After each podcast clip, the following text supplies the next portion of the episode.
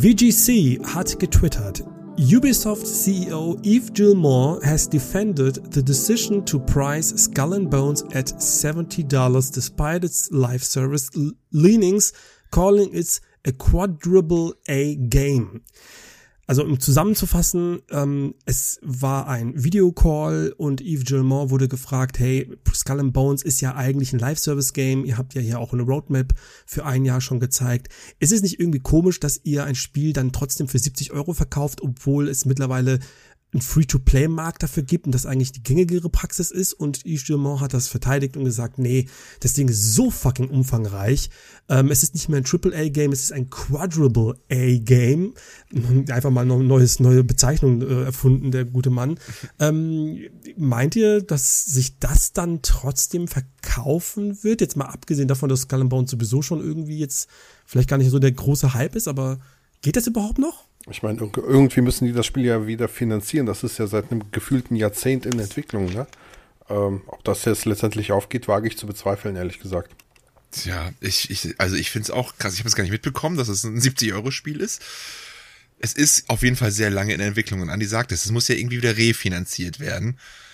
Aber äh, ich kann mir nicht vorstellen, dass das funktioniert. Vielleicht, also man muss, ich glaube auch, ja, 80 Euro schon, aber wenn dann für zwei Wochen, danach wird der, sofort der Preis gesenkt. Du holst halt diese Early Birds ab, die unbedingt, ne, die halt immer noch Ubisoft geil sind und die holen sich das denn und äh, danach wird's, denke ich mal, relativ schnell günstig.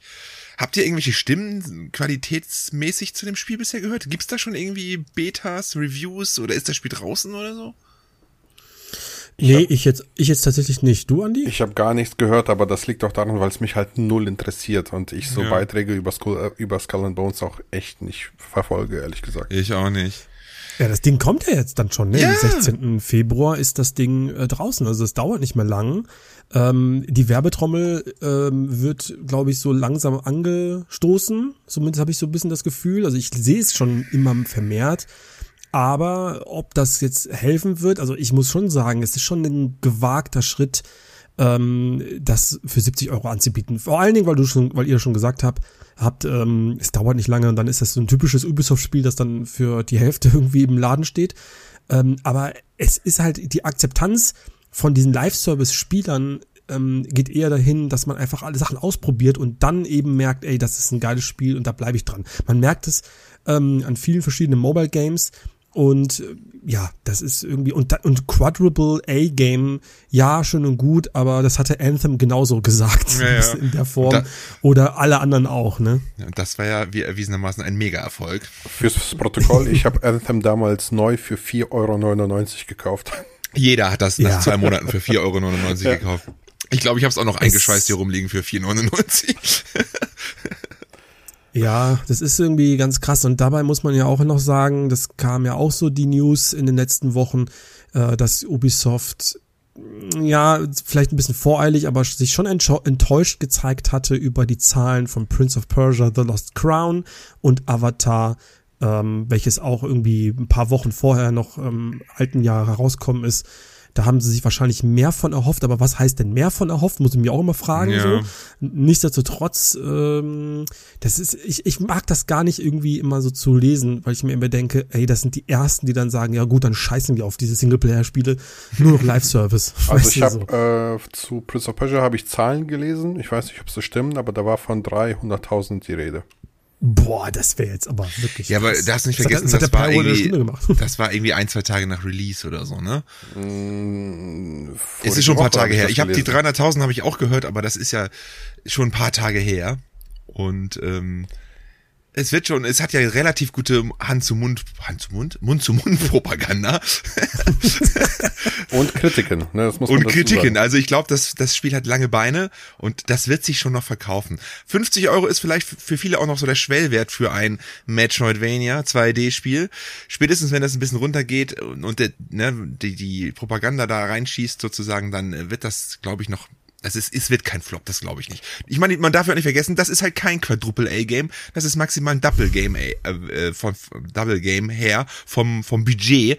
Dementsprechend brauchst du auch nicht so viele Kopien verkaufen, damit das rentabel ist. Und das ist mhm. ja das im Endeffekt, ne, was einen Sequel oder einen weiteren Eintrag rechtfertigt oder den Hinweis gibt, dass das ein Erfolg war. Und wo wir bei Double A sind und um den Hattrick zu machen. Ich habe heute auch von Yves Gilmore gelesen, dass er sich sehr enttäuscht gezeigt hat von den äh, Assassin's Creed Nexus VR-Zahlen. Also der Ausflug auf MetaQuest war auch nicht allzu erfolgreich. Ja, aber gut, was hat er denn da erwartet? Wie viele Leute haben denn eine MetaQuest? Was kann man da? Äh, das frage ich mich halt eben auch, ne? Also ich, man muss auch vielleicht, das ist aber grundsätzlich irgendwie, da bin ich einfach nicht Geschäftsmann oder Analytiker genug, aber das überrascht mich eigentlich sehr oft auch von anderen ähm, Firmen. Das ist nicht nur Ubisoft, aber auch Square, Square und so gut, weiter. Ja. ja. genau, immer super enttäuscht zeigen von völlig, vielleicht, äh, ja, viel zu hoch angesetzten Erwartungen.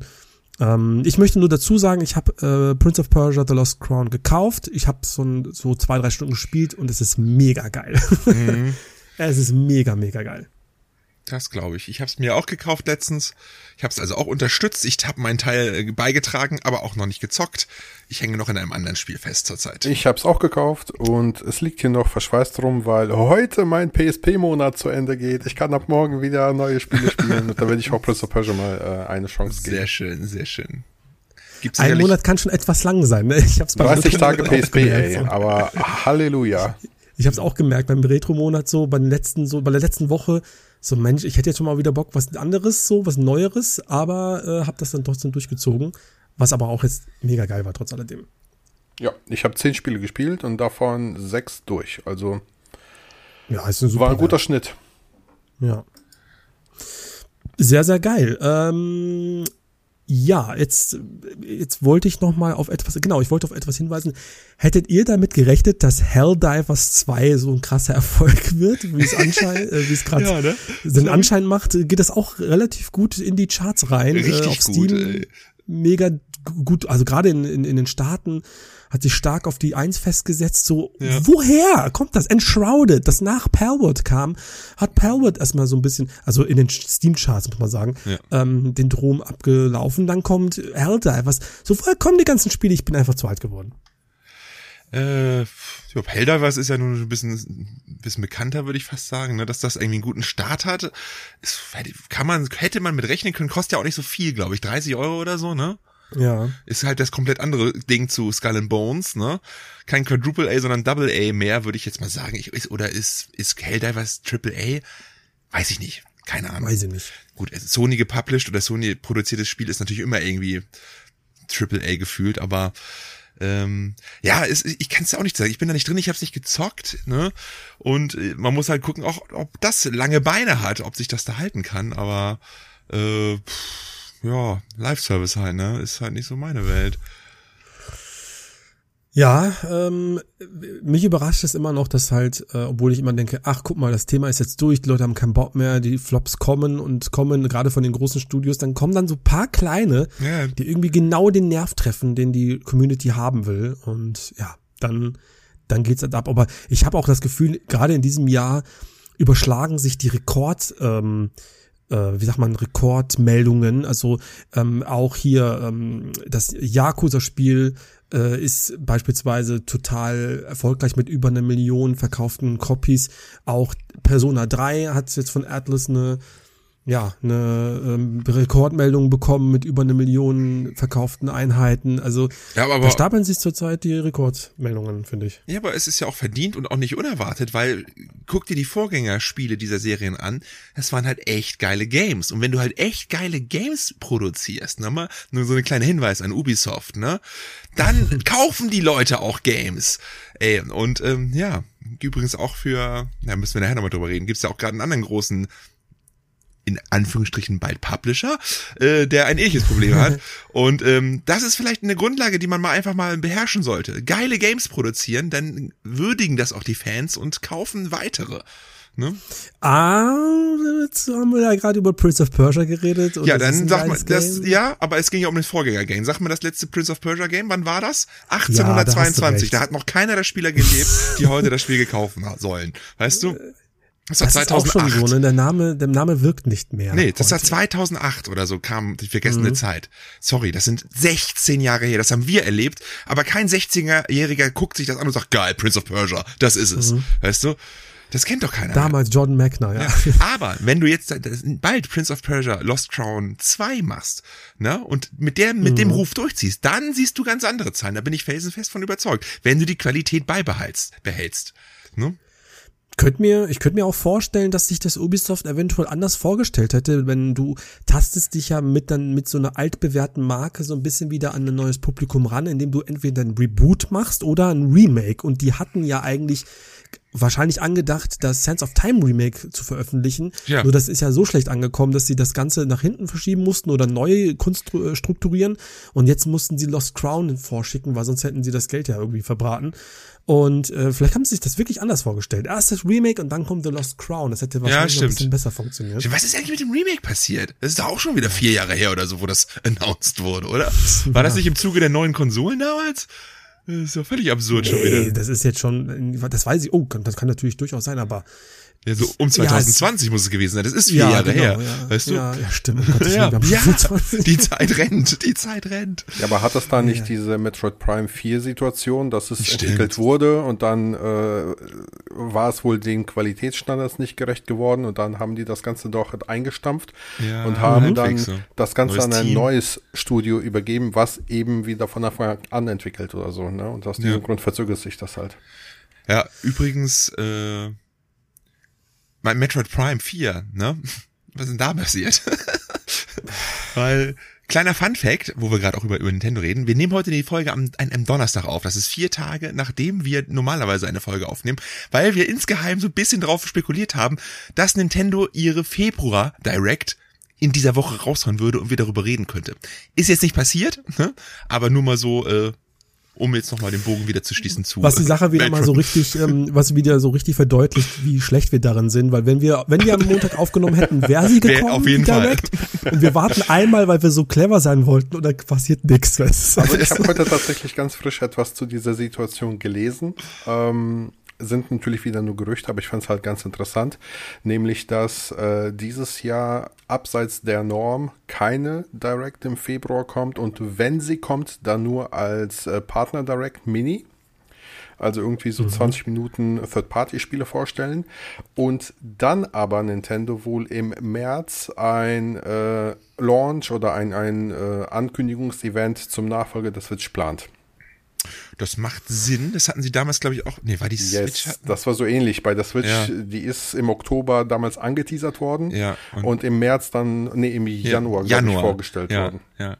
Bisschen, genau. Ich, möchte, ich möchte aber noch mal ganz kurz, also wenn das, wenn das okay ist, mhm. ähm, diesen Moment erzählen, ich fahre auf die Arbeit, ja. krieg, krieg, krieg über WhatsApp eine Nachricht. Von mir. Die Direct findet statt am, es war irgendwie Mittwoch in der Früh vom Andi ja, in die ja. Controller-Poesie-Gruppe und ich, und ich habe mir schon in dem, und davor habe ich mir schon gedacht, also den Tag davor, ach scheiße, es kommt keine. Dann nächsten Morgen Andi mit einem Foto, ey, die kommt und ich denke mir, scheiße, und dann rechne ich quasi um, wann ist die denn auf von AM auf, auf Deutschlandzeit, 23 Uhr, warum so spät? Und ich habe erstmal gar nicht gecheckt, ähm, dass äh, irgendwie das ja ein, ein Post war, den du da irgendwie abgescreenshottet hast vom letzten Jahr. Also es war so, jetzt muss ich meine äh, Sicht mal erzählen. Ich bin wach geworden, bin duschen gegangen, steig aus der Dusche aus, noch immer total verpennt. Halb sieben, mach äh, X auf und sehe ein Retweet von Nintendo Connect. Und die haben das retweetet. So. Und ne, frisch ein Retweet, zwei Minuten alt und da habe ich gar nicht geschaltet und aufs Jahr geguckt. Ich dachte mir, yo, da ist das Ding und dann habe ich halt gescreenshottet. Ja, scheiße. Und beim Kaffee trinken habe ich dann nochmal drauf geschaut und habe gesagt, ah, scheiße, das ist doch 23, ne? Und ja, da war es aber schon zu spät. ja. So, so, so darf da entstehen Fake News, wenn Leute aus frisch, so äh, frisch aus der Dusche kommen in der Früh. So, aber ey, Leute, jetzt müssen wir doch noch mal äh, den großen Elefanten im Raum ansprechen, ähm, und zwar das Thema Microsoft. Wer stellt sich dazu bereit, das mal ganz kurz aufzurollen? Was ist denn da los? Hatten wir das schon mit den mit den Entlassungen? War das schon? Das hatten wir, glaube ich, schon, oder? War das im letzten Podcast? Ich bin auch unsicher. Ich bin auch unsicher. Also, das können wir noch mal erzählen. Es fing, glaube ich, letzte Woche an, dass bekannt wurde, dass Microsoft fast 2000 Stellen in ihrem Gaming-Bereich, ich glaube hauptsächlich bei Activision Blizzard, ne? Ähm, mhm. schließt, unter anderem halt viele Stellen bei Toys for Bob, den Crash und Spyro Remake-Machern, ne? Ähm, ich weiß gar nicht, welche Studios noch betroffen sind, aber über eigentlich überall. Ja, die meisten sind Bethesda-Studios. Bethesda, davon, ja. Ich grad, ja, ja. Also schon irgendwie eine gigantische, gigantische Menge an ähm, äh, Mitarbeitern, die sie rausgeschmissen haben. Und gleichwohl werden die Gerüchte eigentlich nicht weniger, das haben wir letztes Mal schon angesprochen, und das hatte ich auch schon davor im Podcast spekuliert, dass Microsoft ähm, erwägt, ihre First-Party-Spiele auf andere Konsolen also namentlich PlayStation 5 und Switch zu veröffentlichen. Und die Gerüchte werden immer mehr und immer deutlicher, die ganze Woche. Es wurde von äh, Starblade, Starblade? Starfield geredet, Hellblade sogar, Indiana Jones, das neue Doom-Spiel wurde auf Multiplattform umgestellt. Dahin, äh, darüber hinaus gab es Berichte, dass Microsoft schon Ende letztes Jahres ganz viele PlayStation 5 Dev-Kits gekauft hat, also investiert hat in diesen Bereich, um die Spiele halt zu portieren.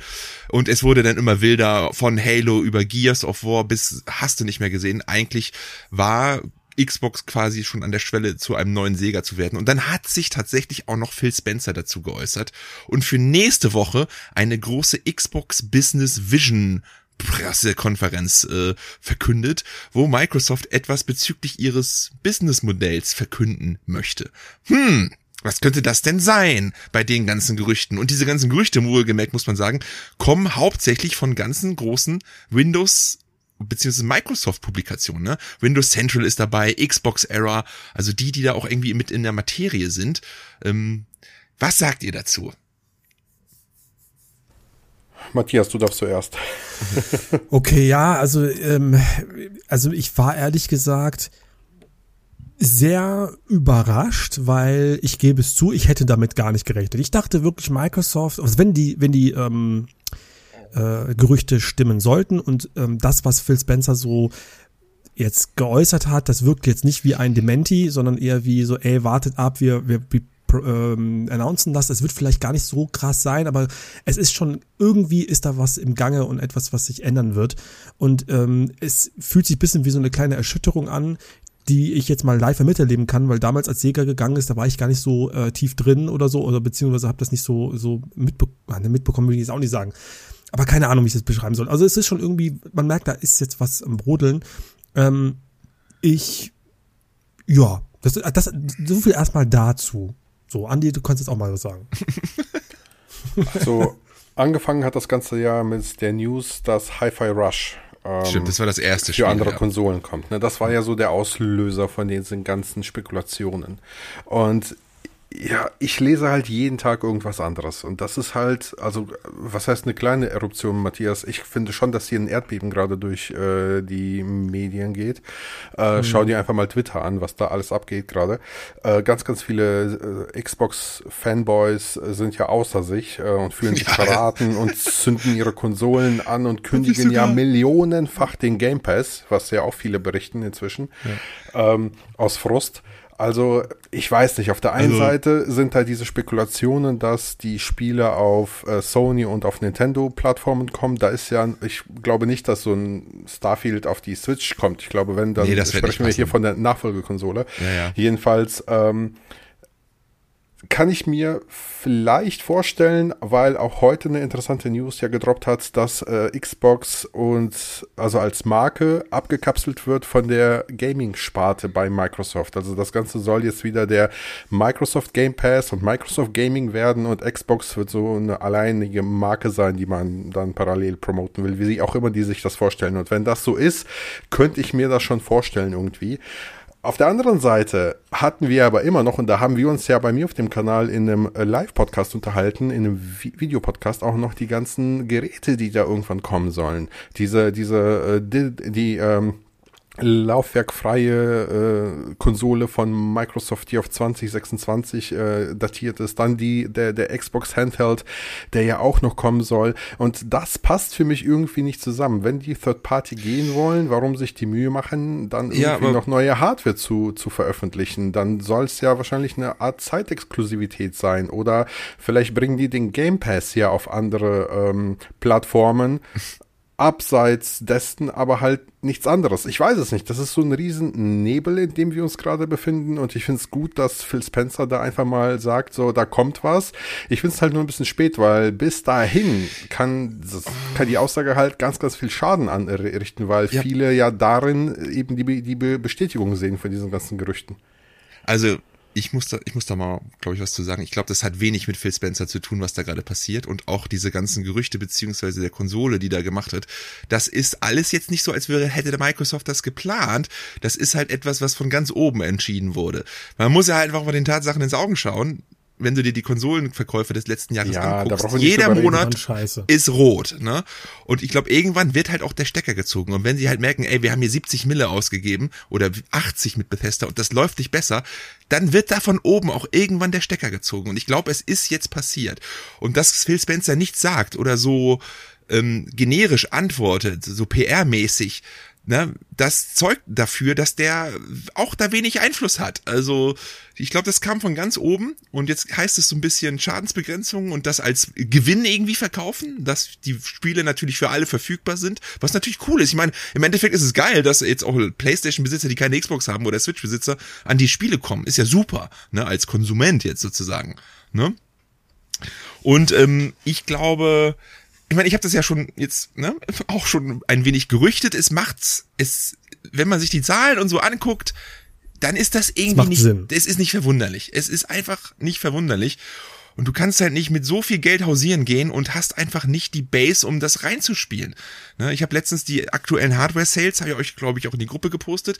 PlayStation 5 steht bei 52 Millionen, die Switch bei 139 und die Xbox Series, die sind bei 25 oder 27. Ne? Also das ist, äh, wir sind vier Jahre in der Konsolengeneration. Das ist ein unter Xbox One-Niveau. Das ist. Microsofts äh, Wii U. Moment. Ja. Das war ja eigentlich schon die Xbox One, war ja die Wii U. Weißt du, und jetzt wird noch schlimmer. Und ähm, Ja, also die, die Zahlen sprechen halt für sich und da braucht man jetzt auch nicht irgendwie schönreden. Das, das, Nein. das ist ähm, von Monat zu Monat ist das ein Negativrekord ähm, seit, seit einiger Zeit äh, bei den Konsolenverkäufen. Gerade die in der Corona-Zeit hat die Series S tatsächlich einfach diesen die Gunst der Stunde wirklich perfekt nutzen können, gerade wegen Corona Verfügbarkeit und sowas. Aber aktuell sieht das wirklich nicht äh, nicht so, also auf dem Konsolenmarkt nicht so gut aus. Das mag aber vielleicht auch die Xbox-Sparte gar nicht so jucken, weil sie sich schon vielleicht darauf vorbereitet haben. Und das, deswegen macht das ja auch so im, im Nachhinein, nein, wenn du das alles eins zu eins zusammenzählst, macht das irgendwo alles Sinn. Das, Ja. die, die Einkäufe, das Aufplustern, ganz viele Marken, ganz viele Studios, ganz viel Content für dein, ähm, für dein Portfolio, dass du dann eben nicht das nur auf deinen ähm, hauseigenen Konsolen äh, bringen kannst, die sich ja leider nicht so gut verkaufen laut den Zahlen, sondern halt vielleicht darauf hoffen musst, dass es halt auf dem PC dann vielleicht noch viel rettet. So, dann sagst du irgendwann mal, okay, wir haben jetzt so viel äh, eingekauft, gerade Activision Blizzard King, das ist einfach ein mega Deal gewesen. Das müssen wir profitabler machen und Ja. deswegen muss das Ganze auf anderen Konsolen und äh, damit du diese die Leute erreichst und damit dann halt ein PlayStation-Spieler sagt, ey, ich hole mir den Game Pass, das ist geil und äh, ich zahle dafür jetzt nur, weiß nicht, Das- 12 Euro und genau das äh, soll quasi funktionieren. Ja, aber ich glaube, das muss, da muss man schon eine Einschränkung sehen. Ich habe so ein bisschen Gerüchte gehört, Microsoft verhandelt mit Sony an so einer abgespeckten Variante, weil die werden hab nicht ich auf die, so auf die Konsole kommen können und sagen, hier ist unser Game Pass, wo einfach alle Third-Party-Games mit drauf sind, teilweise, die man bei PlayStation kaufen muss. Von, Ja, stimmt, von, stimmt. Das heißt, es gibt vielleicht einen First-Party-Game Pass, wo alle Xbox-Games drauf sind. Weißt du, das könnte ich mir Mhm. schon vorstellen. Aber das Originalding wird niemals raufkommen. Und ich meine, was ist denn die Alternative? Will Microsoft weiterhin die Nummer drei sein und was sie seit 20 Jahren sind gefühlt, ne? Oder wollen sie die Nummer eins sein im Publishing-Bereich? Weil wenn sie ihre Games auch auf PlayStation verkaufen und Nintendo Switch, 138 Millionen Geräte, die verfügbar sind. Ne? Natürlich kannst du nicht jedes Game hinbringen aufgrund der Technik, aber wer weiß, wie es auf der Switch 2 aussieht. Dann bist du einfach der größte Publisher der Welt, der erfolgreichste und da sieht sich Microsoft doch einfach, weißt du? Willst du die Nummer drei sein im einen Business oder die Nummer ein im anderen, im Gesamtbusiness? So, das sind die beiden Optionen. Ja, aber warum dann immer noch diese neue Hardware? Habe ich doch gerade gesagt, das ist alte Zahl. Das ist ein Leak von vor zwei Jahren, auch von Ja, 2020. aber die News habe ich vor zwei Tagen gelesen, dass daran festgehalten wird. Mit, mit den Ja, okay. Specs und so weiter und allem. Also das, das kapiere ich halt nicht. Ja, Gut, aber das sind Gerüchte, kann ich nicht zu sagen. Ich, ich habe Gerüchte Darum gelesen, sage ich ja, es sind halt Gerüchte. Es sind alles Ja, ja. Gerüchte, Spekulationen. Deshalb freue ich mich auf dieses Business-Event und hoffe, dass da einfach mal Klarheit herrscht. Für alle. Genau, ich hab- auch für ich die Xbox-Fans. Ich habe Gerüchte gehört, dass irgendwie Microsoft ein bisschen den, den Konsolenzyklus verschlafen hat, den nächsten, und noch keine Agreements hatte mit AMD und Intel und jetzt erst anfängt, überhaupt eine neue Konsole zu designen und so. Weil auch das in der Schwebe war. Also von daher, äh, ne? Aber es sind auch, muss man auch sagen, alles Gerüchte. Selbst das Third-Party-Movement. Wir wissen nur, nächste Woche passiert was. Und es wird jetzt nicht sagen, die werden jetzt nicht sagen, hey, äh, der Game Pass kostet jetzt 30 Cent weniger oder wir haben ein neues Spiel am Start. Bei so einem großen Event und den ganzen Gerüchten wird es etwas Größeres sein. Und sie sagen, es geht ja auch um die Vision und die, um die Zukunft von Xbox. Und was soll es anders auch sein? Gesagt, sie haben auch immer gesagt, äh, der beste Weg äh, ist es halt, dass ihr unsere Spiele überall spielt. Ja.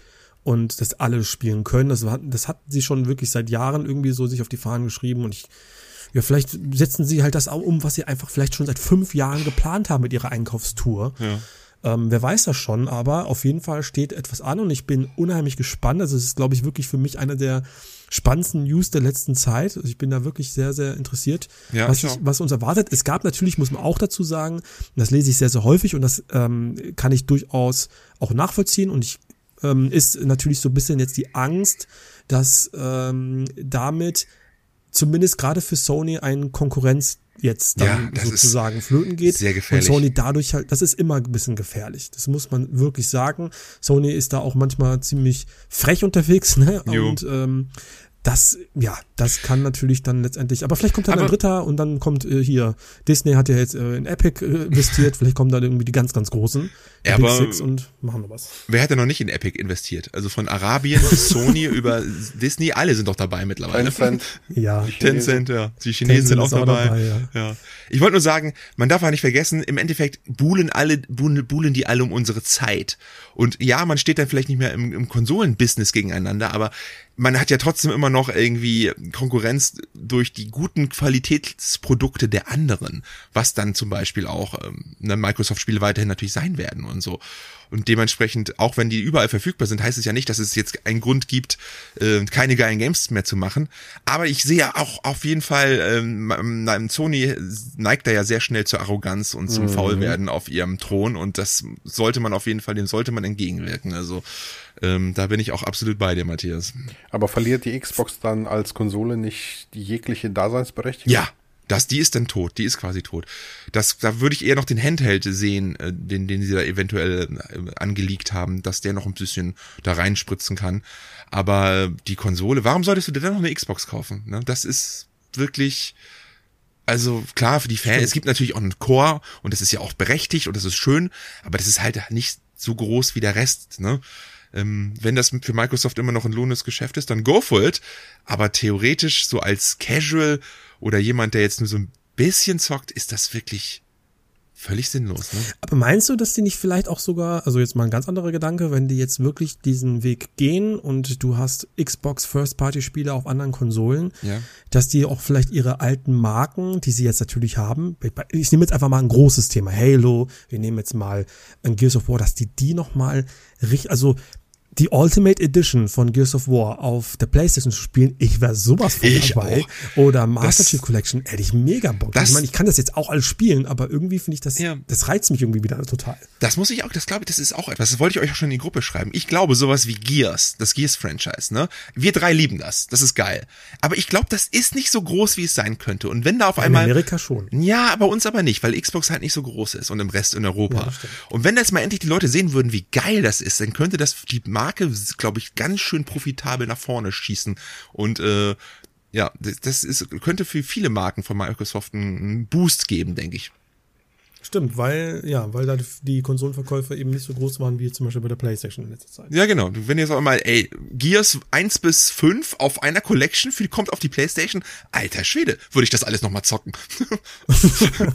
Ich habe sowieso voll Bock auf dieses Franchise momentan. ja, ich das auch. Ey, ich, ich, hab, total ich, geil. ja, ich finde es auch super. Ich, Lange her, dass ich wieder gespielt Aber ich habe. habe Yes. irgendwie immer noch das Gefühl, dass wenn Microsoft die Spiele auf anderen Systemen anbieten wird, dann in rein digitaler Form. Also wir werden keine Gears Collection physisch sehen. Da glaube ich nicht dran.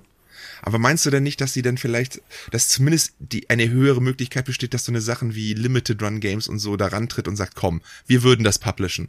Gib mal kurz, ne, die Produktion läuft dann ja über Sony und nicht über Xbox, weil das Presswerk gibt's dann ja quasi nicht mehr, die produzieren ja Sony Spiele.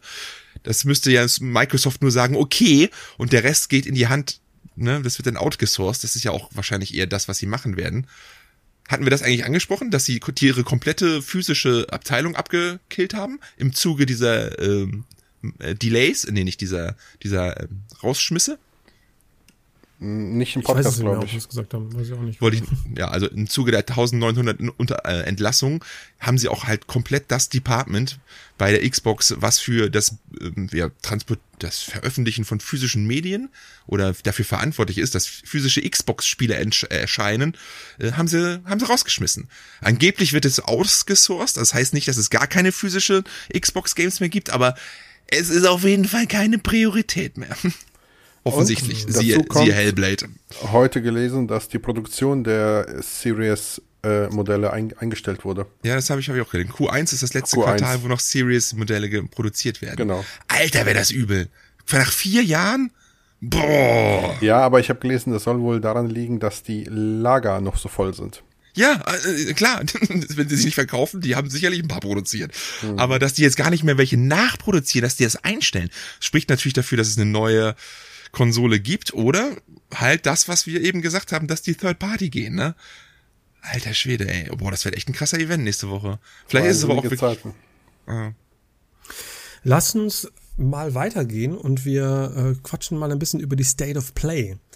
Ach die, ja, die war ja auch. Ja, wir hatten zwar jetzt gedacht, hey, Direct reden wir auch mal drüber, aber wir haben aber zumindest noch die State of Play, über die wir noch mal ein bisschen quatschen können. Die äh, lief nämlich auch.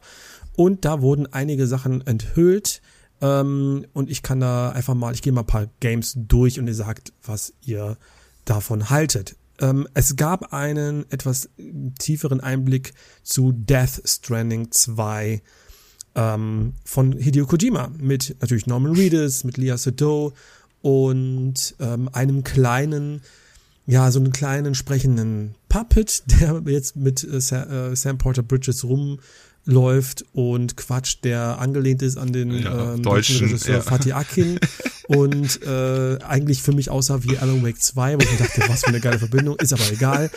Was ist eure Meinung zu Death Stranding 2? Andi, hau mal raus. Ich mochte den ersten Teil nicht, ich werde beim zweiten passen. Okay. Ich habe den ersten gespielt, ich fand den auch ganz cool ähm, war halt mal was komplett anderes, war aber auch natürlich ein wenig gewöhnungsbedürftig, weil halt ein Großteil des Spiels was ganz anderes ist. Aber je mehr ich halt drüber nachdenke und auch passend zu meinem aktuellen Video, was ich gerade raushauen werde, ist so ein frischer Wind im AAA-Genre vielleicht nicht mal, also nicht ganz unverkehrt. Gerade storytechnisch ist der, der Trailer völlig absurd gewesen. Das war ja, ne, das, ähm, also nicht nur die Puppe, sondern auch das Kämpfen mit einer E-Gitarre und hast du nicht gesehen, diese Maske aus den Händen, die, die, die gleichzeitig auch Feuer machen konnte und so. Ähm, und das finde ich eigentlich geil, dass da mal so ein bisschen jemand rangeht, der sich was traut, der keine Restriktion hat, nichts, dem alles egal ist und der dann einfach ähm, komplett das macht, worauf er Bock hat, ohne irgendwie die typisch gleiche generische Scheiße zu machen, die gefühlt jeder, jedes Spiel heutzutage abliefert, ne, wo einfach das Ende genau da, ähm, das Ende genau da äh, wieder aufhört, wo das, wo das an der Anfang begonnen hat, wo sich einfach nichts verändert hat. Und ähm, wo das manchmal auch so ein bisschen in, in Langeweile möchte ich sagen, aber mich schon so ein bisschen langweilt heutige AAA-Videospiel-Stories. Ne? Und da finde ich dann so einen frischen Ansatz doch mal irgendwie total interessant. Gameplay-technisch kann man bisher wenig sagen. Hat sicherlich noch Potenzial, sich zu verbessern. Ist halt eine ganz, ganz eigene Erfahrung, muss man einfach sagen. Ne? Das ist aber genau das, was ich halt dem, äh, dem Spiel so zugute heißen kann, ja. weil natürlich gibt's dann so jemanden wie ein Andy jetzt zum Beispiel, der sagt, kann ich überhaupt nichts mit anfangen, aber genau das, finde ich, sollte auch so gemacht werden, dass es nicht so verwässert ist, dass es irgendwie jedem irgendwie ja, anspricht, aber nur so ein bisschen, klar. sondern so ein Ding, was richtig mal was, was wagt und ähm, was ich zum Beispiel noch nie gelesen habe, ist, dass Hideo Kojima geschrieben hat, Mensch, ich habe ähm, die Zahlen äh, sind nicht wie erwartet und ich äh, hier, wir müssen, weißt du, das, nein, nein. er macht seine Dinge und der, ich glaube, dass der, weiß nicht, ob der jetzt wirklich Pluszahlen schreibt, aber grundsätzlich Haben ist der macht halt sein, sein, sein Zeug. Wurde doch letztens bei Twitter groß verkündigt, da zum Jubiläum. 19 Millionen Spieler Death Stranding. Also klar, das Spiel wurde auch im Epic Store, glaube ich, verschenkt teilweise und gewarnt mhm. bei PS Plus oder so.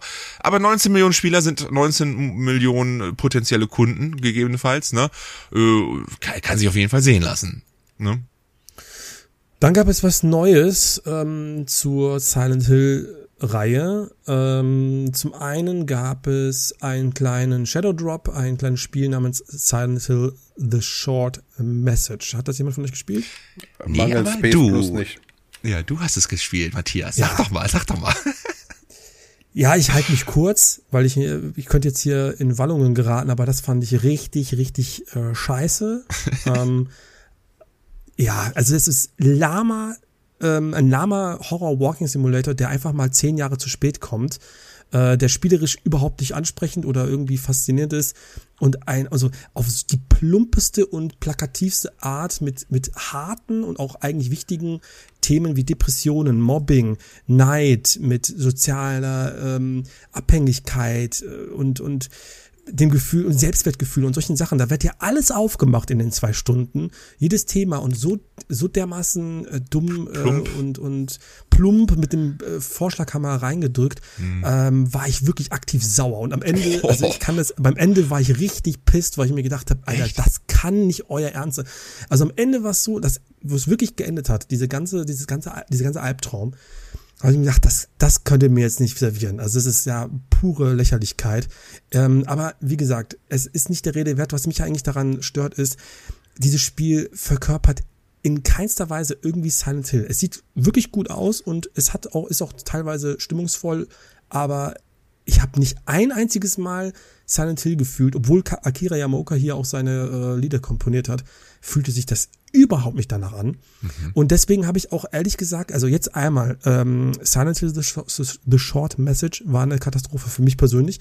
Gab auch Stimmen, die das ganz cool fanden. Ähm, dann ähm, Silent Hill The Asc- Ascension war das Ding, dass dieses äh, wo ja alle mitspielen können und das in Serienform irgendwie äh, herauskommt vor kurzem, auch eine Katastrophe. Und jetzt kommt Silent Hill 2, das Remake, von meinem geliebten Blooper-Team. und das, es gibt, also ich habe mir das nochmal angeguckt, weil ich habe ja, während wir im Livestream saßen, habe ich mir die ganze Zeit gedacht, ich fühle dabei gar nichts. Also es ist eins meiner absoluten Lieblingsspiele. Es ist in meiner Hall of Fame. Und dann fühle ich bei so einem Remake nichts. Und dann habe ich mir das nochmal angeguckt und eigentlich gesagt, muss ich sagen, das ist ja auch eine Katastrophe irgendwie. ne? Jetzt guck dir mal bitte, Ja, ich guck dir mal, also Echt?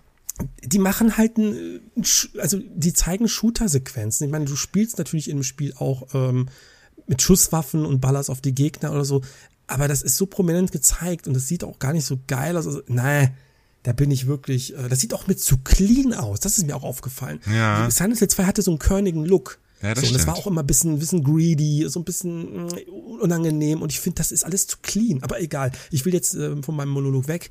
Silent Hill 2, was hat das mit euch gemacht? Gut, Andi, glaube ich, du hast, bist jetzt kein großer Fan, oder? Ich habe ja nur den ersten damals durchgespielt. Ähm, Stimmt. Aber als ich mir die State of Play angeschaut habe und was zu Silent Hill kam, also bei dem äh, Shadow Drop, habe ich äh, genau das in meinem Video auch äh, zu ähm, dem Spiel gesagt. Ich finde, das sah null nach Silent Hill aus. Ähm, da wurde einfach der Name auf irgendein Spiel drauf geklatscht, um das als Silent Hill zu verkaufen, finde ich. Jedenfalls Silent Hill 2 Remake sah für mich aus wie ein Resi 4 Klon, muss ich ehrlich sagen. Also, ich muss Also sagen, ich kenne das Original nicht, muss ich dazu sagen, Ja. ne? vielleicht hier nochmal, also nicht gespielt, aber das Remake sah für mich einfach wir- wirklich stellenweise, wo der geschossen hat, aus wie, als wenn da Leon S. Kennedy schießt und irgendwie hatte das nicht den, den, den eigenständigen Charakter, den ich in dem Trailer sehen wollte irgendwie. Ähm, na gut, aber das kann natürlich aufgrund des Trailers sein, dass man vielleicht ein wenig die Action versucht in den Vordergrund zu stellen, um ja, weiß ich nicht, jüngere Spieler anzusprechen. Ich habe keine Ahnung. Als wir das im Stream gesehen haben, da war, waren wir jetzt nicht so, war ich jetzt nicht so negativ eingestellt, muss ich ganz ehrlich sagen. Ich fand das eigentlich ganz cool alles, ne? Ähm, Ich gebe Matthias aber so recht, dieser clean Look ist so ein bisschen, ne, es kommt noch nicht so die ganze, die Stimmung, Stimmung auf. Ähm, und ich, ich werde ab, also ich werde es auf jeden Fall zocken. Ich werde aber, man muss erstmal, glaube ich, erstmal abwarten, Das was erste, das was ich mache, ist mir das Ding zu kaufen. Also das, äh, Ja. ich bin so interessiert und ich will Ja, ja, ja. auch irgendwo, ich will ja wissen, was die machen. Vielleicht ist das ja mega geil und das würde mich super freuen, wenn ich mir irren würde. Genau, dann doch lieber so rum, da, anstatt die Erwartung zu haben und enttäuscht Fall. zu werden, dann lieber erstmal sagen, Auf ich weiß Fall. nicht, ich weiß nicht und dann positiv überraschen lassen. Wie gesagt, du hast ja auch immer gesagt, Blooper Team, ah, ich mag deren Spiele nicht und so, ne? Ja. Ähm, mal gucken. Ja, vielleicht bin ich, vielleicht bin Also- ich ein bisschen voreingenommen, aber wie ist okay. also, ist okay. Also ich freue mich weiterhin aufs Spiel, aber ähm, ich sehe auf jeden Fall eure ganzen Zweifel und ich vielleicht gucke ich mir den Trailer auch noch mal im Nachhinein. Ich habe den nur einmal im, im Stream gesehen. Ähm, mal schauen. Ähm, was sagt ihr denn dann zu Stellar Blade? Das wurde im Vorfeld schon ähm, angekündigt, dass wir da was sehen werden. Jetzt haben wir da fast sechs Minuten Gameplay gesehen mit näheren Details zu Kampfsystemen, zum, zur Welt und so weiter. Ähm, was hat das mit euch gemacht? Ich fand's nämlich richtig, richtig geil. Ich fand's auch richtig, richtig geil. Fand super. Ähm, wird ein Day One Kauf. Ich fand ja den ersten Trailer damals schon, als es kurz mal angekündigt wurde, schon sehr ansprechend. Das sah für mich damals aus wie Ja. so ein Bayonetta. Inzwischen sieht das aber mehr aus wie Nier Automata aus Korea. Yes. Und äh, ich meine, ihr habt ja den Trailer alle gesehen. Flotte Kämpfe, äh, eine ziemlich coole Welt. Ich fand das Charakterdesign noch richtig stimmig. Ähm, Finde ich gut. Die und das Musik, soll ja vergesst die Musik nicht. die Musik und das soll ja linearer sein mit etwas weiteren, kleineren Abschnitten so. Ne? Es ist jetzt kein Open World oder so, deshalb feiere ich das total und das wird bei mir auf jeden Fall ein Day One Kauf. Trotzdem 30 Stunden kannst du. ja, wahrscheinlich. Ja, der, die koreanischen Entwickler oder der, die, die haben ja auch bestätigt, sie sind inspiriert von Nier und Bayonetta und so, das haben die ganz Das klar sieht man- das sieht so. man doch auch ganz ja, klar ja. im Spiel. Und das ist aber, ist, ist ja nicht verkehrt, ne? Also, irgendwie müssen sie sich ja alle irgendwie inspirieren lassen und es gibt schlechtere Beispiele als Nier Automata, ist auch eins meiner Lieblingsspiele aller Zeiten. Ich bin auch super gehypt auf Stellar Blade, sieht richtig cool aus, ist, hat einen schönen Termin, so im Frühjahr, ich glaube April kommt das. Mhm. Da ist bisher nicht so viel anderes in der Nähe, da kann man, glaube ich, richtig geil Stellar Blade songen. Ich finde, es hat ähm, auch einen schönen, so eine schöne Stilistik. Ich finde auch Ja. so den Schriftzug total geil. Was ich aber ganz, ganz katastrophal finde, ist äh, das ähm, Cover. Das, Achso, ich Habt hab's bei Twitter gesehen, ja, mit dem USK 18 Logo, was ach, quasi auf den, auf den Kopf reicht, der Protagonistin. Also das- das ist wirklich- Oh je. ja, es das ist ist, ja wirklich ich schick's dir mal, es ist absurd, ey. Oh. Ganz, also da, wer, wer hat denn das verunstaltet? Trotzdem, also wirklich, wirklich cooles Ding. Ich freue mich total. Ähm, das wird auf jeden Fall für mich auch ein Day One Kauf. Was sagt ihr denn dann zu Rise of the Ronin, der nächste Titel, der im Vorfeld schon feststand? Da hat man jetzt gesehen, ähm, ist ja hier Team Ninja, glaube ich wieder, ne? Team Ninja ist es, ja, das ist Team. Team Ninja, die äh, Neo-Macher und die haben halt quasi, man kann jetzt so ein bisschen so das Gefühl haben, die haben so ihre Formel gefunden, diese Neo-artigen, schnellen Ja, ja. ähm, Action-RPGs, jetzt aber mit Open World und du hast weite Flächen und kannst äh, auf Dächer springen und rumfliegen und so weiter. Was, was sagt ihr dazu? Kann ich einmal kurz was reingrätschen? Ich find's Gerne. absurd. Jetzt mal Team Ninja, From Software und Yakuza Like a Dragon. Das sind irgendwie, wer, wer macht das? Das äh, Rio Gutu Stu- Studio oder Sega. was weiß ich? Ja, Sega, aber es ist ja ein Team bei Sega, die das immer gemacht haben, ne? Ja. Das sind irgendwie mittlerweile AAA-Spiele, die sehr erfolgreich sind und von vielen gespielt würde. Und die bringen halt quasi im jährlichen Abstand, bringen diese Studios AAA-Games auf den Markt von höchster Qualität. Ne? Wieso kriegen die das hin und die ganzen westlichen Studios nicht? Die hängen da teilweise sieben, acht Jahre Hallo Rocksteady an einem Spiel und es kommt nur Grütze bei raus. Das frage ich mich auch. Also Und die das, äh, Japaner Jahr kloppen da raus, Alter. Immer Qualität, ey. Nächstes Jahr kommt sicherlich auch wieder ein From Software Spiel. Dieses Jahr, ne? Irgendwas kommt sicherlich wieder von From Dieses, dieses Jahr Software. kommt ein Elden Ring Mobile Game, so wie ich es irgendwo gelesen Ja. habe. Aber es kommt was. Ja, also das finde ich auch total beachtlich, ne? Also Und das sind ja wirklich, die haben, natürlich wirken die, also wenn du die, das Pad in der Hand hast und du spielst wahrscheinlich auch Rise of the Roman, ich habe so schon so das Gefühl, ich kann mir schon vorstellen, wie sich das spielt, weil ich halt eben Wulong gespielt habe und Neo Ja. mal gespielt habe. Aber nichtsdestotrotz, die sind ja geil. Die funktionieren gut, Ja. die sind flüssig und so, das macht alles Bock. Also jetzt einfach nur im Open World, ob ich jetzt darauf Bock habe, ich bin ehrlich, ich warte da ab, bis ich äh, so, ja, bis halt wirklich die Lust da ist.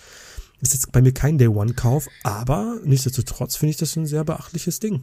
Grundsätzlich die Idee finde ich geil. Die, das Setting mag ich. Erinnert mir so ein bisschen auch vielleicht an Ghost of Tsushima, also so vom, ne, so eine Open World im asiatischen Bereich, das mir sehr gut gefallen hat. Aber ich habe einfach die Schnauze voll gerade von Team Ninja spielen. Ich habe letztes Jahr Neo 1, Neo 2 gespielt, davor Final Fantasy Origin und mich haben die, Kill, die Spiele, äh, gerade die Neo-Spiele wirklich gekillt. Ähm, und ich bin da völlig ja, überdrüssig, Ausgelaugt. ausgelaugt. Deswegen Rise of Ronan ist bei mir erstmal ein Pass. Aber ähm, vielleicht, ja, es wird sicherlich eine Ey, Hausaufgabe das, bei mir Witzige, werden. das, Witzige, das Witzige ist, wir haben jetzt schon das Gefühl, also ich habe das Gefühl, es kommen jetzt schon so einige, ähm, ja, ostasiatische äh, Settings raus, bis es irgendwann mal jetzt mit Assassin's Creed kommt. Assassin's Creed Red ist ja an, bis es schon wieder keiner mehr spielt. Ja, ja, ja. Alle fallen wieder voll auf die Schnauze. Ja, es ist der typisch Ubisoft. Aber die, Skull und Bones, halt- Leute, jetzt geht's los. Haben wir vor Genau, zehn ja, Jahren. Die, die laufen erst dann los, wenn schon lang schon äh, Alle schon im Ziel sind. sind, alle schon im Ziel. Vielleicht aber noch mal kurz zu Rise of the Ronin. Ich habe ähm, von einem Follower von mir auf Twitter gelesen, dass es wohl äh, Team Ninja in einem GameStar-Artikel zitiert wurde und da hieß es, dass das kein Souls-like wird, sondern ein rein rassiges Action-RPG. Das wäre schon Ja, wieder passt. geil. Das wäre super. Das wäre wird geil, das wäre für mich der Kaufgrund, weil ich habe Ja. jetzt wenig Bock wieder auf ein Team Ninja Souls-like, weil ich die zwar alle hier habe und alle mal angespielt und ein bisschen gespielt habe, aber nie so richtig drin war. Ähm, ich habe mich aber von der Grafik irgendwie so ein bisschen enttäuscht gezeigt. Das wirkt auf mich irgendwie alles nicht so geil. Ich weiß nicht, ob es jetzt am Stream lag, ob es die Qualität des Streams war, ob es der Trailer war, aber wenn man das Gezeigte mit einem Ghost of Tsushima vergleicht, ey, da liegen Welten zwischen. Ich weiß nicht, das sah für mich irgendwie ähm, steril aus. Ja, das irgendwie habe ich aber auch das Gefühl, dass Team Ninja nie so die beachtlichste. Ja, aber Wolong zum Beispiel bezaubert, sieht ne? geiler aus, finde ich. Ja. Nee, guckt jetzt, also ob es geil aussieht, weiß ich jetzt nicht, aber ich finde jetzt nicht, dass Wolong geil aussieht. Ich finde, das sieht eigentlich okay aus, oder? Oder ich finde, sie haben halt irgendwie den Wert gelegt auf äh, flüssiges, flüssige Performance. Ja, ich meine, es ist auf jeden Fall ausreichend. Ich will jetzt nicht sagen, das sind schlecht aussehende Spiele. Ne? Für das, was es sein will, finde ich es vollkommen in Ordnung. ne, Ne? Also, natürlich, natürlich. ja. Until Dawn remastered für die PS5. Hi, hi, Yay or nay? Ähm, Cooles Spiel, aber ein Remaster eines neun Jahre alten Spiels. Ich glaube, die Diskussion hatten wir jetzt schon ein paar Mal bei Sony Ja. in den letzten Jahren. Werden wir schon immer nur öfter Äh, haben, immer wenn da irgendwie eine TV-Serie oder ein Kinofilm wieder in Werkeln ist, dann wird die alte IP rausgeholt. Äh, ja, weiß ich nicht. Ich kann euch empfehlen, das Spiel zu zocken. Ich fand das damals echt cool. Aber äh, als Remake, Remaster, weiß ich nicht. Ne? Aber wenn ihr es noch nie gespielt habt, dann kann man das durchaus machen, denke ich. Ähm, ich gehe jetzt mal ein bisschen im Schnelldurchlauf. Durch Dragon's Dogma 2, glaube ich, haben wir schon mal drüber gesprochen, deswegen lasse lass ich das aus. Du musst ja eher was Sonic, deins, das kannst du ja da eben. Also ja, das, ja, ich finde lass es aus, ich find's ne? immer, ich find's immer noch geil. Also Ja. Sonic X Shadow Generations, also Sonic Generations als ähm, Remake. das habe ich nicht Äh, verstanden. Was die das damit auch nicht wollten, verstanden und habe ich dann- nicht verstanden. Und dann auch noch mit äh, Shadow, mit vielleicht zusätzlichen Bonuslevels, wo du mit Shadow spielst. So richtig bin ich ja gar nicht in der Sonic-Welt drin, aber ich glaube, Sonic Generations war ein einer der guten Sonic-Spiele. Ja. Es gab ja nicht so viele in den letzten Jahren. Ja, korrekt, aber die hatten in dem Trailer zumindest auch Material, das aussah wie von Sonic Adventure 2. So ganz komisch, ich war total verwirrt. Okay. Und- dann ist Shadow ist ja auch eigentlich ein eigenes Spiel gewesen. Ja, das ist ja so genau. Best-of quasi aus der Ära, so Ich 2000 verstehe nicht, weil, also ich habe jetzt 2010. inzwischen gelesen, das soll halt äh, Sonic Generations Remake sein, plus ein extra dafür entwickelter Standalone-Content, der aber ins, in den Kontext von Sonic Generations eingewoben wird und der soll sich um Sh Shadow Oh. drehen. Also irgendwie so. Aber das ist doch cool. Das ist ja, wie Bowser's Fury quasi, was Ja, auch wahrscheinlich, ganz ja, gerne genau. macht. Das finde ich ganz gut. Mehr als ein Remake. Also noch ein bisschen was dazu packen. Hallo Sony, kann Da- man vielleicht auch mal gerne machen. ja, genauso ist es. So eine Zusatzbonusepisode für Until Dawn hätte ich zum Beispiel jetzt total Das, cool ja, stimmt, genau. Einfach mal so ein kleines neues Kapitel dazu. Das würde dann schon wieder einiges rechtfertigen. Ne? Aber Ganz gut. genau. Ähm, was haben wir denn noch gehabt? Wir hatten jetzt, ihr werdet wahrscheinlich die ganzen Namen nicht mehr finden, aber Judas Oh. ist das neue Spiel von Ken Levine, dem Bioshock. Das sah auch aus wie Bioshock. Ja, ja, auf jeden Fall. Ja, ja äh, nichts besser, nicht, nicht besser als das. Also Genau. Das finde ich richtig hammer. Das Habe ich richtig Bock drauf. Habe ich auch mega, fand ich richtig cool. Also es, bekannt war das Spiel ja schon ein bisschen länger, aber jetzt nochmal so, so einen richtigen ausführlichen Trailer zu sehen, fand ich richtig geil. Es hat, wie gesagt, total die Bioshock-Vibes. Bioshock ist geil. So eine Immersive Sims machen immer total Bock. Es sieht völlig abgedreht aus, die Welt, und ab, interessant dadurch auch.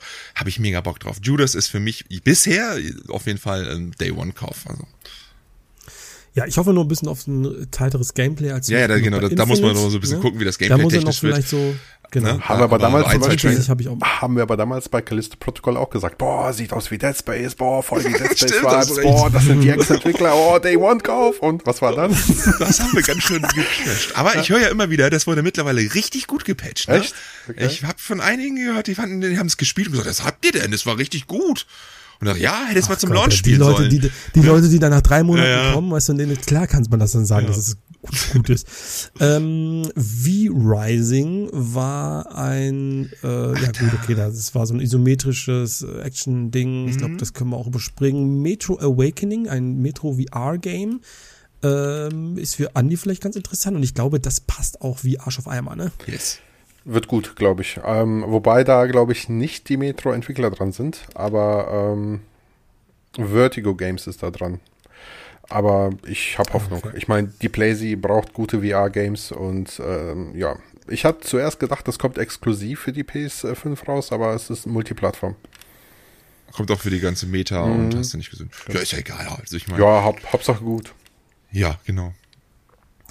Ja, und ich glaube, äh, sonst waren, glaube ich, keine nennenswerte. Hey, äh, Hideos äh, Kojimas was? Stealth-Spiel, das Und das war jetzt nicht nennenswert. Sony entsteht. Oh, Entschuldigung, das habe ich jetzt ganz vergessen. Das war doch eigentlich das, das Ding, was überhaupt so hängen geblieben ist an der State of Play. Kojima ist nochmal auf die Bühne gekommen mit Herman Helst und hat gesagt, ey Leute, wir machen wieder ein Stealth-Game. Für die PlayStation 6, sagt, münkelt man ja schon fast, Ja. ne?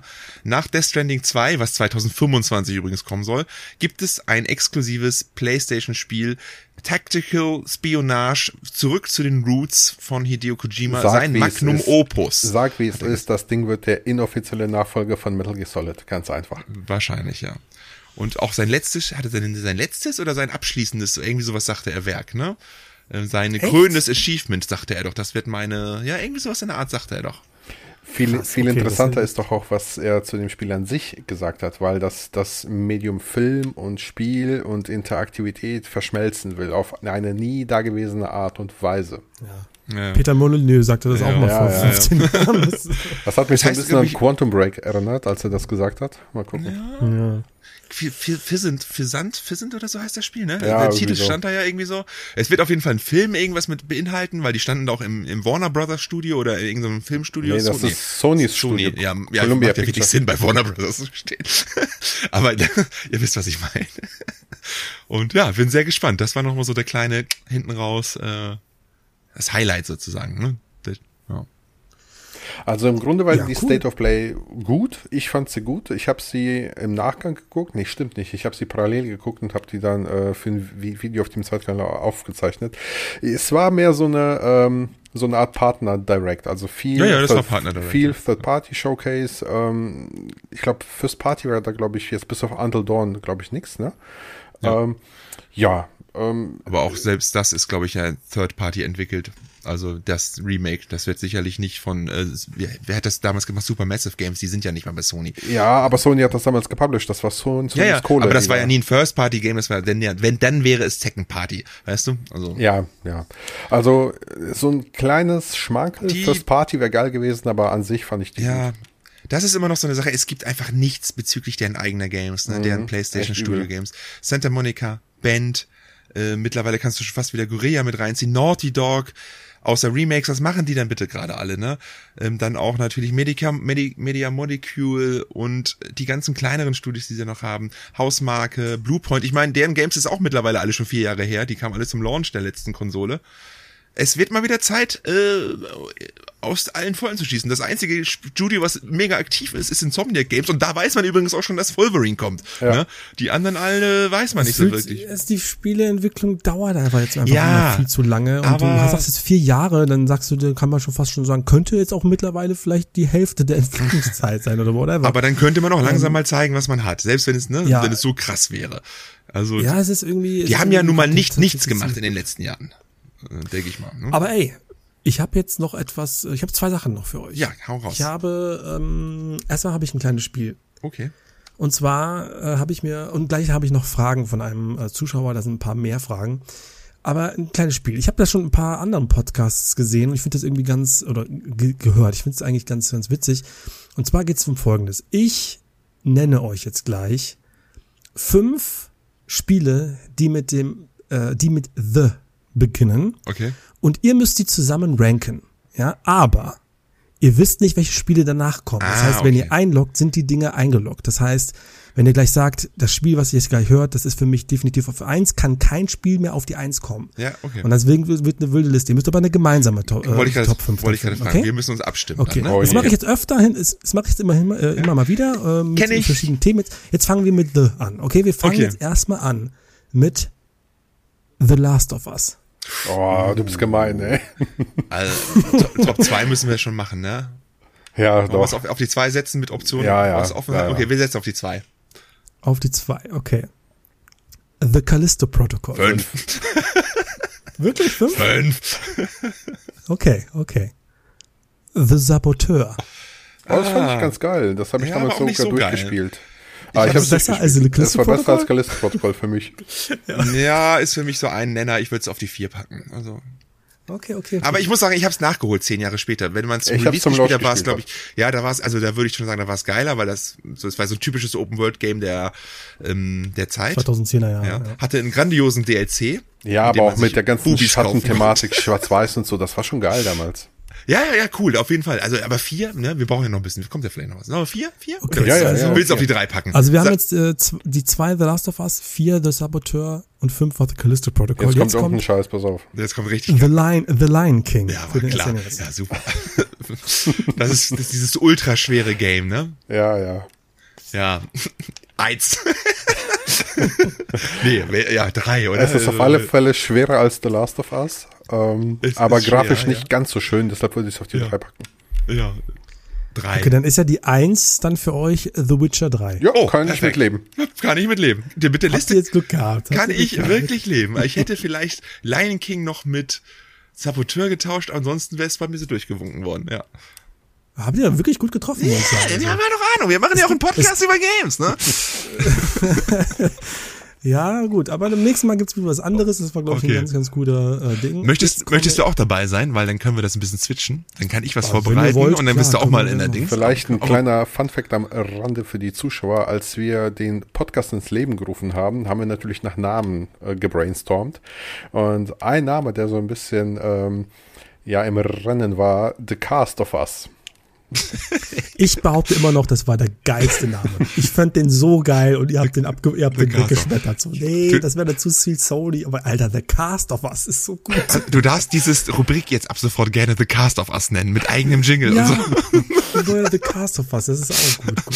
Ähm, okay, ich hätte jetzt dann äh, Fragen. Und zwar von äh, Bo Scholz. Der hat insgesamt sechs Fragen. Ähm, und zwar, äh, vielen Dank übrigens auch, ihr könnt immer Fragen stellen und so, wenn wir dran denken, nehmen wir sie auf. Die erste Frage ist, Videogame Präse äh, Präservation ist euch ja sehr wichtig. Wie gedenkt ihr, das in eurem eigenen Content umzusetzen? Hä? Ich habe doch, ich habe letztens ein Video dazu gemacht. Also da, ich bin, ich bin durch mit meinem Content zu diesem Thema. Ich, ich, ich, mache, ich mache regelmäßig ähm, Pickup-Folgen, wo ich physische Spiele in die Hand halte, die ich mir kaufe wegen Präservation. Ich bin raus. Ja. Andi doch auch. Andi, Andi zeigt Emulation auf Andi macht nur Emulation. Der schadet hier der ganzen Thematik. Nee, wieso? Emu Nee. Emulation ist ja auch eine Art der Präservation. Ne? Also ist ja nicht, ist es das? Ah, oh, das ist ja, so ein graues. Thema. ähm, Ja, für mich nicht. ich habe, ähm, ich weiß nicht, was damit gemeint ist. Ähm, ich kann die Okay, Frage nicht einordnen. Der hat auch, der hat auch einen Zwinkersmiley dahinter gemacht. Ich glaube nicht ganz so ernst gemeint. Aber ja. Sollen wir weitermachen zur Ja, ja, zweiten Frage? ruhig. Oder? Ja, ja. Okay. Ähm, zweitens, wenn man euch unterstützen möchte, wo kommt man am meisten bei euch, äh, wo kommt am meisten bei euch an? Super Thanks, Patreon, äh, Buy Me a Coffee oder was es da noch so gibt?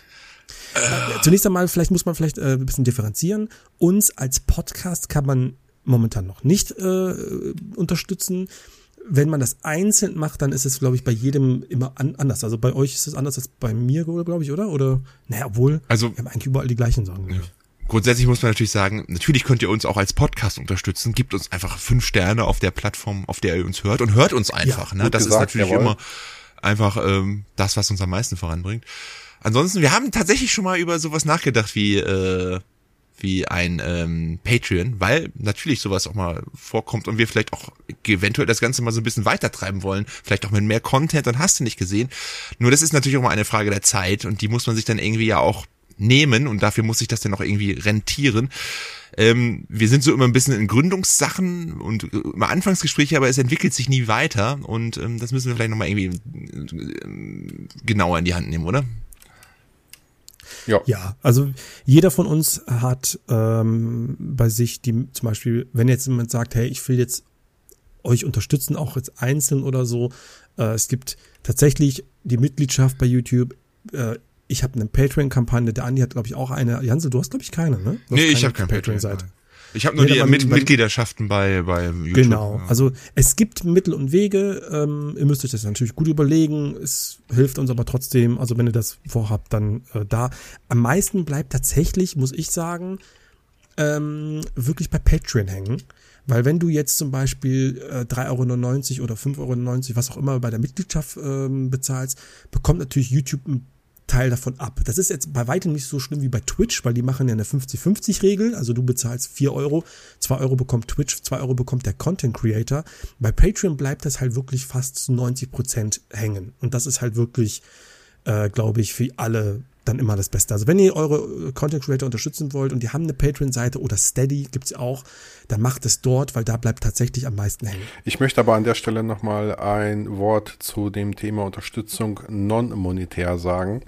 Denn äh, bei mir kommt es halt, ich weiß nicht, wie es bei euch beiden ist, aber bei mir kommt halt ganz oft vor, dass äh, ich einen Kommentar bekomme, äh, wo dann drin steht für den Algorithmus oder äh, mhm. äh, quasi, dass einfach Menschen mich unterstützen wollen, obwohl denen das Videothema nicht interessiert. Die klicken auf das Video, liken das Video und schließen den Browser, gehen raus. Natürlich ist das gut gedacht und ich kriege auch ganz, ganz viele von diesen Kommentaren, aber es schadet uns als Content Creator, weil damit machen wir uns halt leider die Watchtime kaputt und das im Umkehrschluss ist eigentlich das Schlechteste, was man machen kann, um seinen Creator zu unterstützen. Ähm, Im besten Fall ist es echt, wenn ihr uns non-monetär unterstützen wollt und euch die Videos interessieren, dann guckt die Videos im besten Fall zu Ende.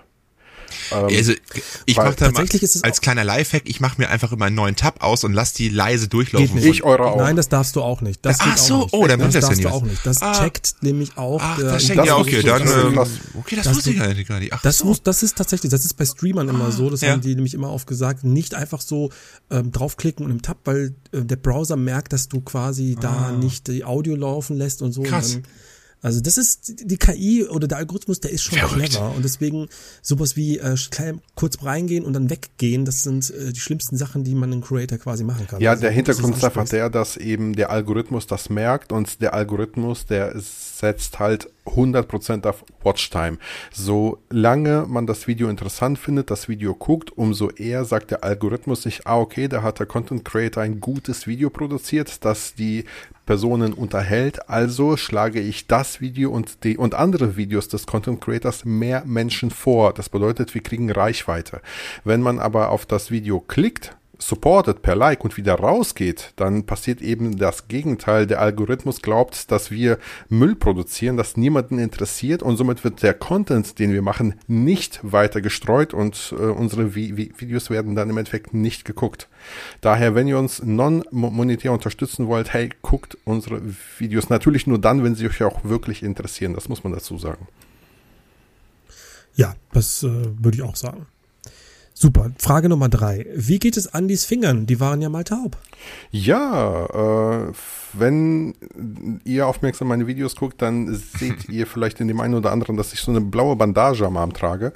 Ähm, es geht. Das ist halt so ein bisschen blöd. Echt, ich müsste, ja, eigentlich ja, aber ähm, mein Nerv ist am Ellbogen so scheiße und äh, wird eingeklemmt, wenn ich die Bandage nicht trage. Ne, wenn ich also quasi mich uh. irgendwo abstütze oder so und dann äh, werden meine äh, Finger taub, weil eben der Nerv eingeklemmt wird. Und eigentlich müsste ich das oder könnte ich das operieren, dann würde der Nerv quasi, also mein Arm würde aufgemacht werden, der Nerv würde umgelegt werden, Arm zugemacht werden, dann wäre das alles kein Thema. Es ist aber halt immer noch ein Eingriff und äh, mein Neurologe hat mir jetzt eine Bandage verschrieben und solange ich die trage, ist alles gut.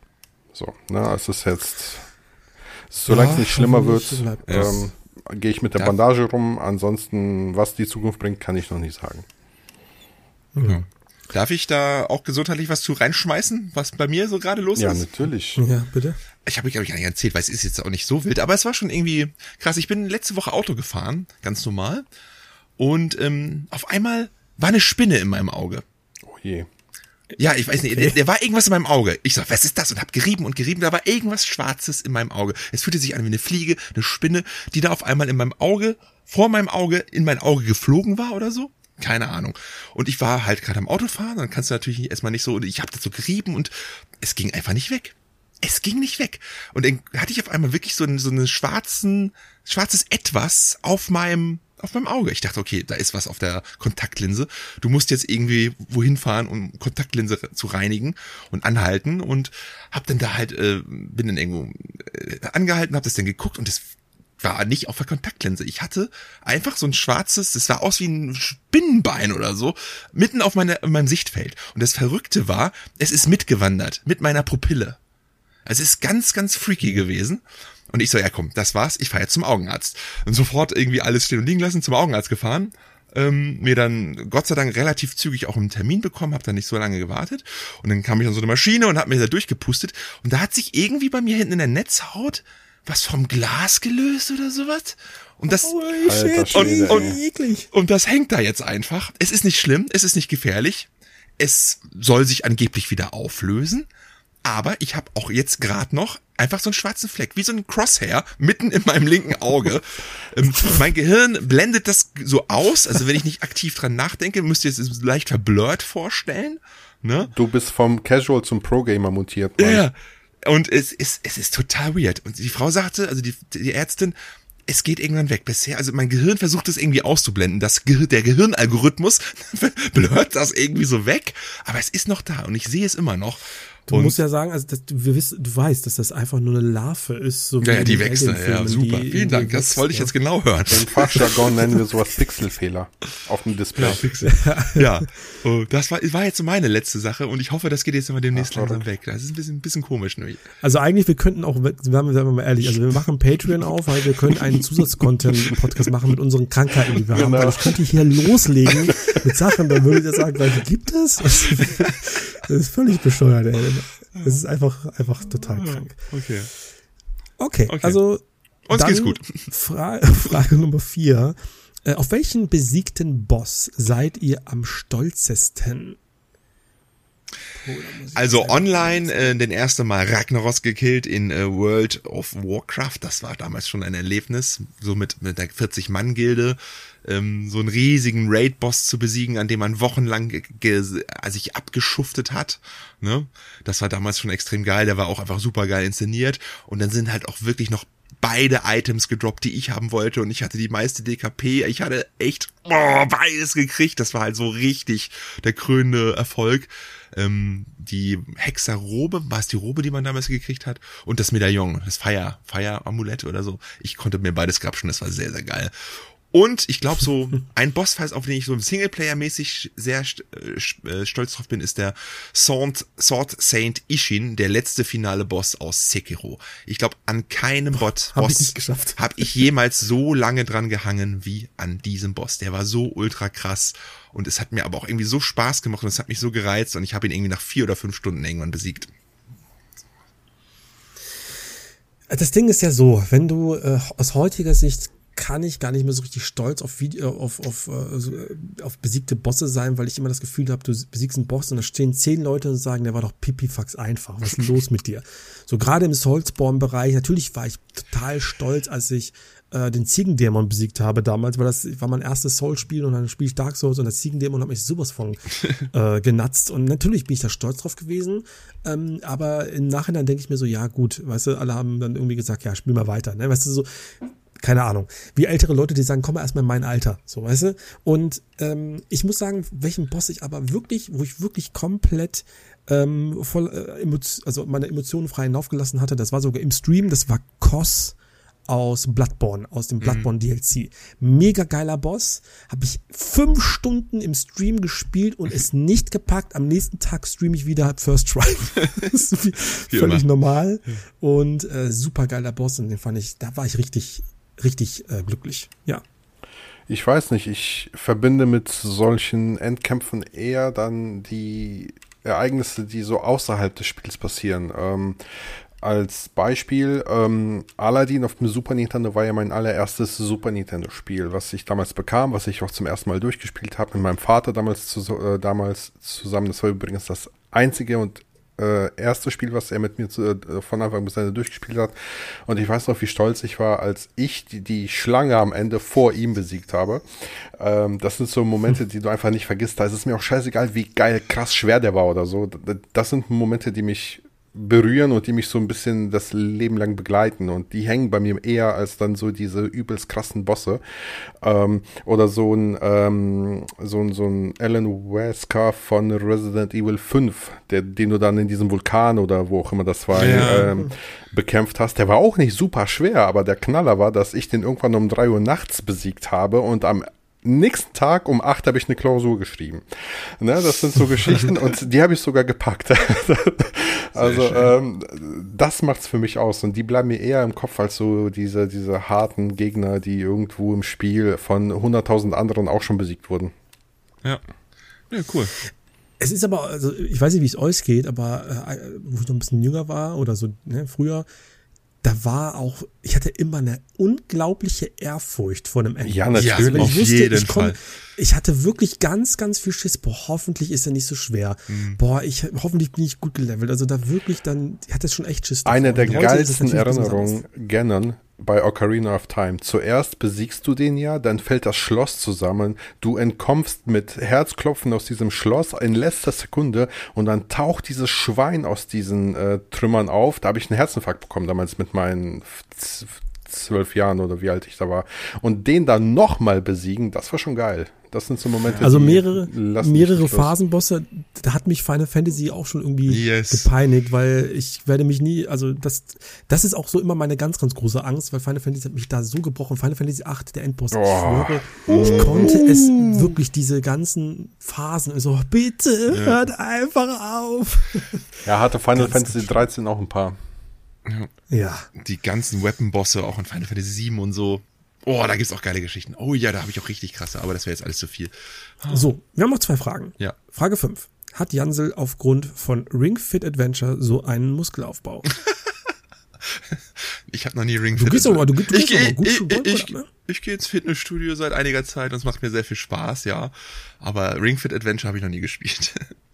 Nee, ich glaube, es ging eher darum, wie, wie, wie kam es jetzt dazu, dass du so äh, eine Kante geworden bist? Ich habe Angst. Also, also, keine Ahnung, ich hatte einfach Bock drauf. Und äh, ich bin halt Gamer durch und durch und leicht, es ist ja auch eine Art von Erfahrung sammeln und grinden.